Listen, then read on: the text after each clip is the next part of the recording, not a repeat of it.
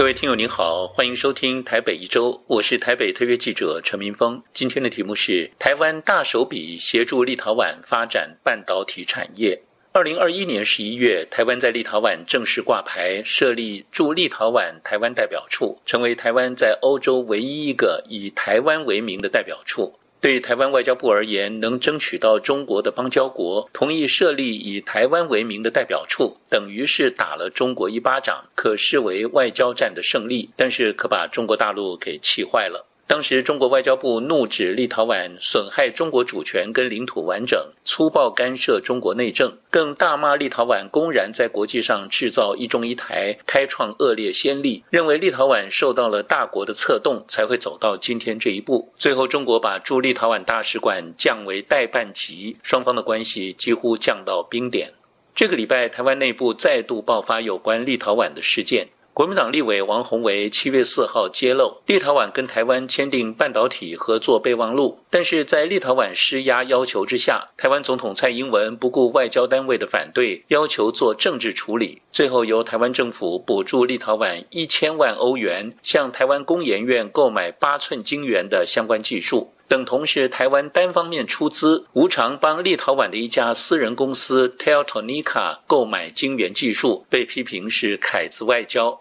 台湾外交部则反驳指出，这是基于伙伴关系及双边优势推动的产业合作，是强化全球民主韧性的实际作为。根据立委所揭露的资料，原本依据台湾跟立陶宛的半导体合作备忘录，是由双方政府共同投资一家立陶宛的私人公司发展半导体产业，所需要的资金是六百五十万欧元。后来不仅变成台湾单方面出资，立陶宛更要求台湾增资到一千四百万欧元。而且，立陶宛一位次长在会议上向台湾施压，说如果台湾不同意增资，就要向立陶宛外交部长回报说，立陶宛驻台之心高于台湾驻立之心。立法委员还透露，对于立陶宛提出的要求，台湾的驻外代表处都已经建议了外交部，应该按照原定的协议，不要再增加资金。但是，总统蔡英文指示国安会秘书长顾立雄做政治处理。国安会于是召集了会议，要台湾的外交部、经济部跟国发会帮忙。最后决定，台湾政府补助一千万欧元，而且第一年的六百六十三万欧元已经拨付给工研院。立委批评这是凯子外交，丧权入国。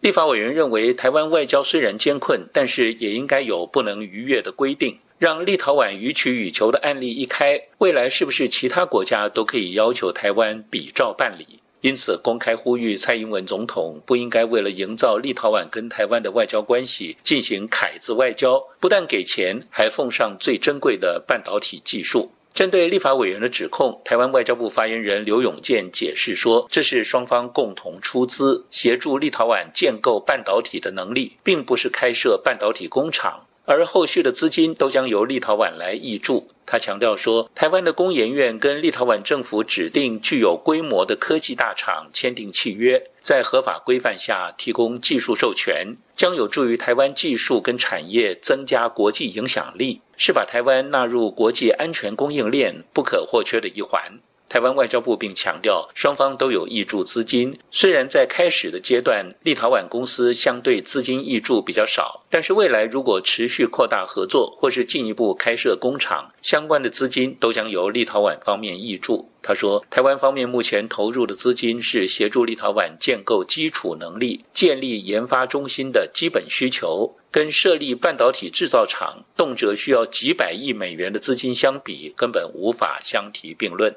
台湾外交部强调，台湾和立陶宛各项领域合作绝对不是凯子外交，更没有丧权入国，而是基于伙伴关系及双边优势推动的产业合作，是强化全球民主韧性的实际作为。以上台北一周今天的题目是台湾大手笔协助立陶宛发展半导体产业。我是台北特约记者陈明峰，感谢收听。